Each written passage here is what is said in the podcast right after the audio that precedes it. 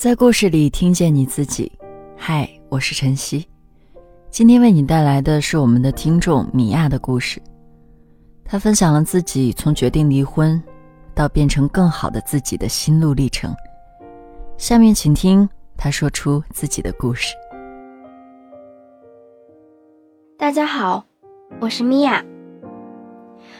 二零二零年七月，在自己生日的那一天，我送给自己一份生日礼物——离婚证，结束了我四年看似完美的婚姻生活，开启了自己的新生活。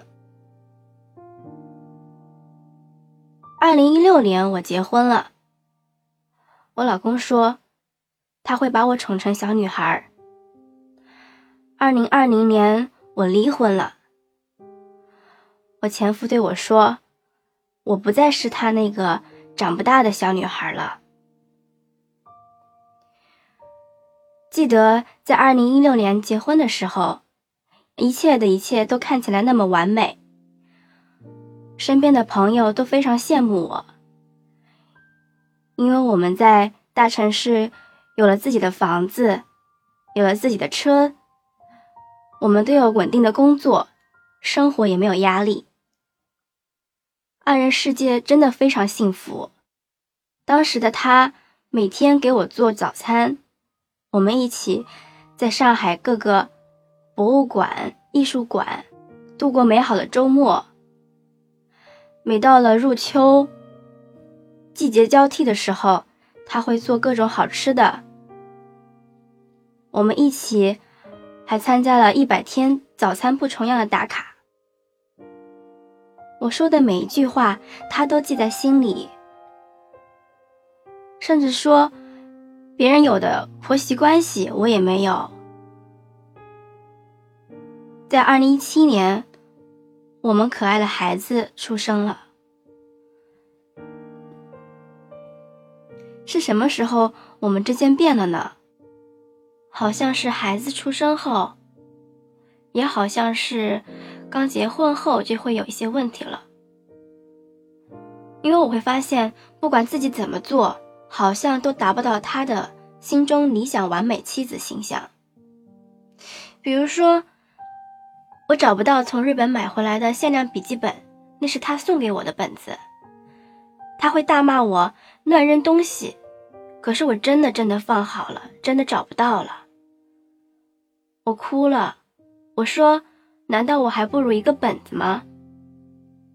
他回答我说：“这个本子是我希望你用来记录美好生活的，你却把它弄丢了。但我的生活已经被你弄得乱七八糟了，我怎么去记录呢？还有每一次和他看电影，只要迟到，他就会全程黑脸。我记得我有一次生理期不舒服。”迟到了五分钟，他跟我说：“这部电影因为我的迟到不再完美了。”于是每一次他喊我去看电影，我都会说：“要么我在家带孩子吧，你陪你妈一起去。”他又会说：“我很想和你一起看电影，你为什么让我和我妈去看电影了？”于是每一次。和他的二人约会时间变成了我的煎熬，就连给他买生日礼物，我们都会吵架。真的，每一年的生日礼物我都买不对，他告诉我买什么，我也买不对。比如说，他想要高达，我去研究高达，但我真的不懂那些模型有什么不同，我会不会买不对又被他说。后来我还是没有给他买高达，我给他买了一个手链，上面刻着 “Dad”，爸爸。他却觉得这不是他想要的礼物，他很愤怒的问我，为什么别人家妻子能知道老公想要什么？说他的朋友喜欢吃火锅，他朋友的妻子就送了一个火锅形状的蛋糕给他，而我，他都已经告诉我。他想要什么了，我却总是买不对。我只有告诉他，高达我真的不懂，我一个女孩子搞不清楚这些模型到底怎么买，而且家里已经有很多东西了，宝宝的东西太多了，家里也摆不下。他反问我：“那你为什么还在不断的给孩子买绘本呢？既然家里都已经乱七八糟，放不下东西了。甚至有一次给他买的生日蛋糕，我忘记了买蜡烛。我当时买的是二十一克，他们家蛋糕的蜡烛是要单独购买的，我第一次买，所以就忘记了。他也是全程不开心，告诉我没有蜡烛的蛋糕。”是一个不完美的生日。我每次跟我朋友还有闺蜜说这些事情的时候，他们会反问我：“那你的生日他给你买了什么吗？”好像没有。因也可能是因为我生日的时候，身边的朋友、同事他们都会给我很多礼物，给我买蛋糕，我对他也没有什么要求了。直到去年疫情的时候，我不小心看到他的手机有一个女孩子的消息，看到他们的聊天记录，我才意识到这一切的一切并不是我的问题。大概女人都有第六感吧，我并没有告诉他我看到了他的手机，反而就是默默的沿着他的手机去查一些事情，会发现。他所说的加班，所说的见朋友，其实都是在见不同的女孩子。但是反而我自己会觉得自己轻松了。这些年自己感觉到的不对劲，其实早就已经给过我一个警醒了。那是什么时候自己感觉不对了呢？好像是我在。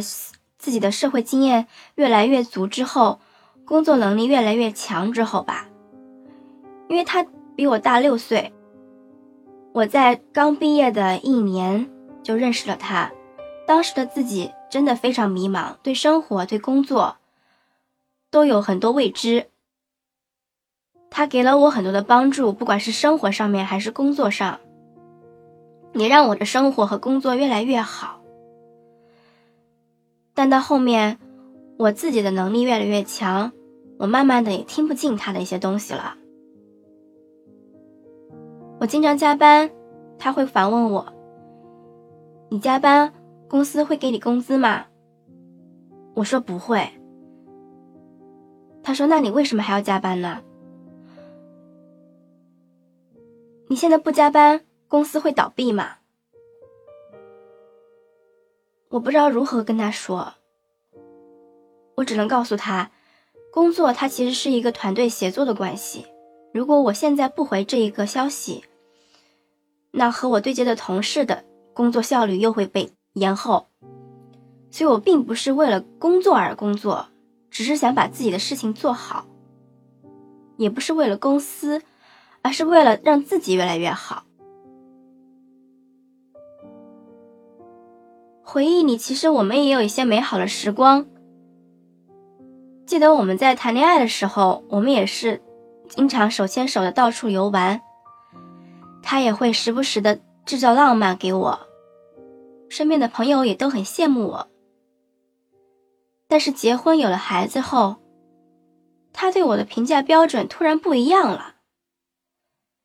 从前的那些小情小趣，都成了他的减分项。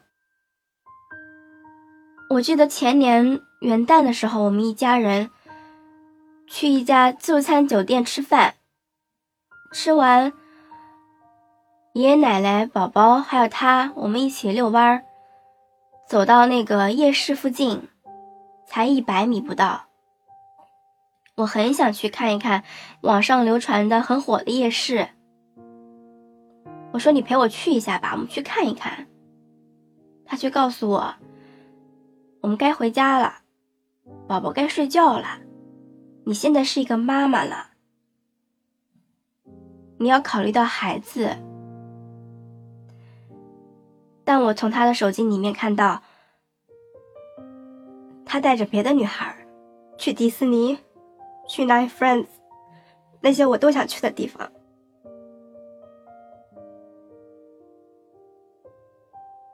怀孕后我身体也不方便，他实在闷得慌，自己一个人要出去旅行，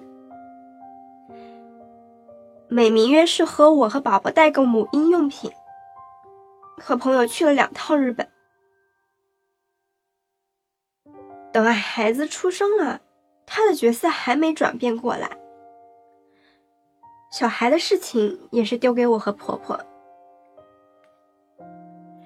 记得有段时间，孩子生病落觉，我和婆婆睡在一起照顾孩子好久好久，而她一个人在小房间睡，和婆婆睡在一起真的很尴尬，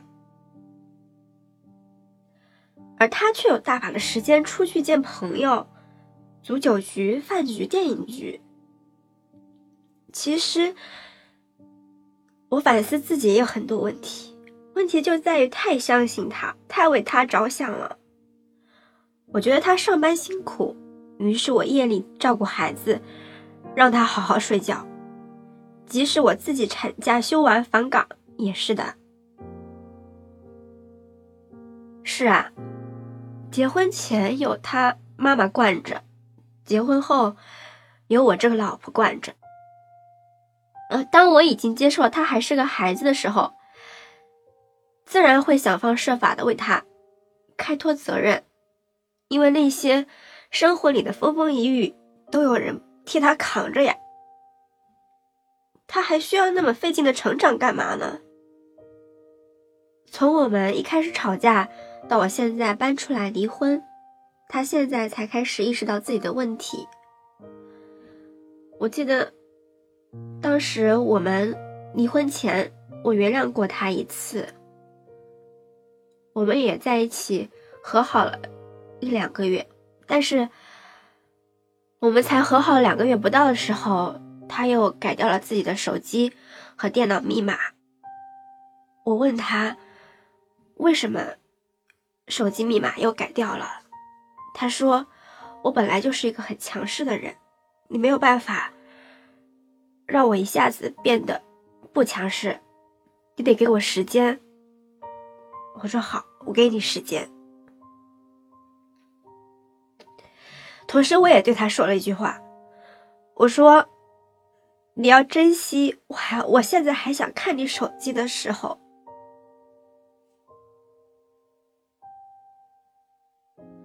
但是过了一两个月，他依然没有把手机密码告诉我，好像之前的事情都没发生过一样。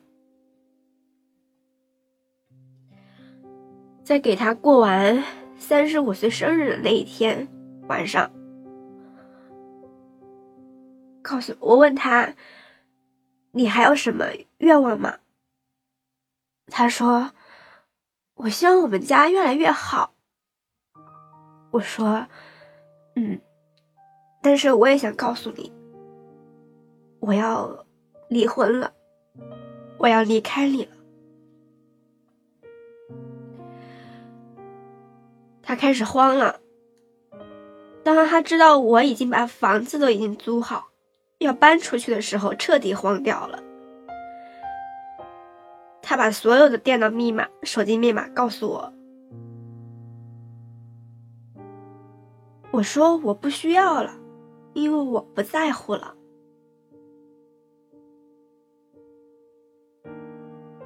其实。当时选择离婚的时候，很多人也会觉得，每个人的婚姻都有问题，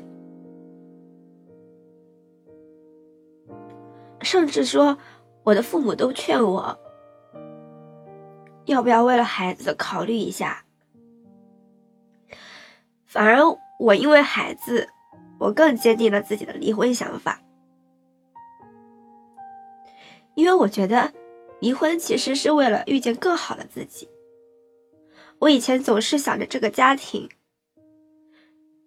想家里的老人更好的帮忙带娃，想家里的条件再好一点，想宝宝能健康的成长，想身边的他能更好的工作，实现自己的理想。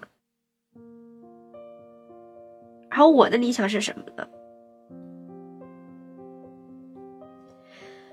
可能我的理想是这个家庭里的每一个人都过得好，但是现实却给了我一个狠狠的耳光。我也知道离婚这个选择对孩子来说是非常自私的，但是比起每天照顾他的吃喝拉撒，但我的内心依然痛苦不堪。我更希望自己的内心强大起来，以后成为他长大后的精神支柱。曾经有朋友问我：“你是否后悔结婚？”我说并没有，相反的，我感谢他，给我的人生上了一个很生动的课，让我知道了自己的内心其实还是一个小女孩，根本没长大。我还需要更加强大起来，才能成为孩子的依靠。而且，其实身边有很多妈妈也遭遇着和我一样的事情。但他们并没有选择的权利，继续待在这个婚姻里面。而我因为有孩子奶奶帮忙照顾孩子，我能自己上班，我有自己的生活，我有勇气离开让我觉得痛苦的婚姻。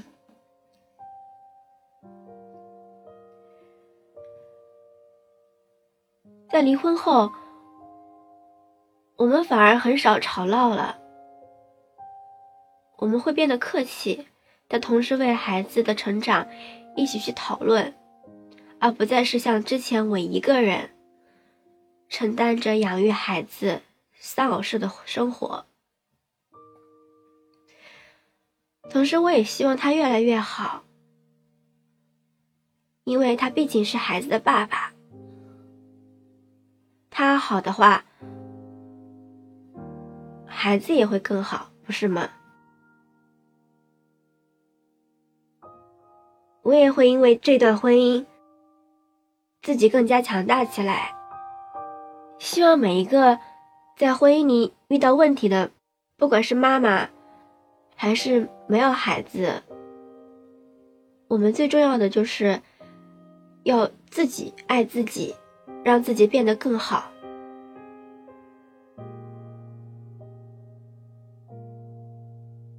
今天的故事就分享到这儿，感谢你的收听，也诚意邀请你和我们分享属于你的故事，用私信或扫描下方二维码的方式联系我们，提交你的故事，加入幸福圈，与千万姐妹共同成长，幸福相随。